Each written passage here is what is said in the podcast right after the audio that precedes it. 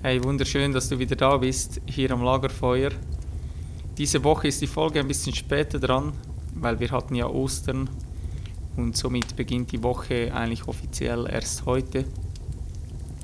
Und ich wollte mich einmal bei dir bedanken für das tolle Feedback, das ich immer wieder bekomme, vor allem auch für diese Lagerfeuerfolgen, die extrem geschätzt werden und die scheinbar sehr, sehr viele Leute inspirieren, vor allem auch auf dem Weg zur Arbeit.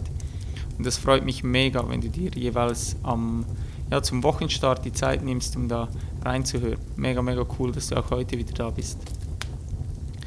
Die heutige Geschichte, die geht um ein Thema, das mich schon lange, lange beschäftigt und das ich auch immer wieder auf meinen Social-Media-Kanälen erwähne. Und zwar geht es um den Tod.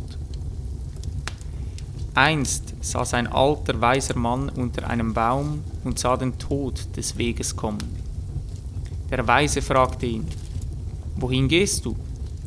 Der Tod antwortete ihm, Ich gehe in die Stadt und werde dort hundert Menschen töten. Auf seiner Rückreise kam der Tod wieder bei dem Weisen vorbei. Der Weise sprach zu ihm, Du sagtest mir, du wolltest hundert Menschen töten. Reisende haben mir allerdings berichtet, dass Zehntausende gestorben seien.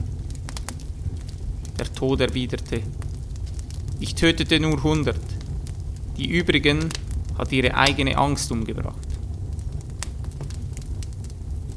Lass dich von dieser Geschichte inspirieren und sei dir bewusst, der Tod ist allgegenwärtig und das Einzige, was wir mit Sicherheit wissen.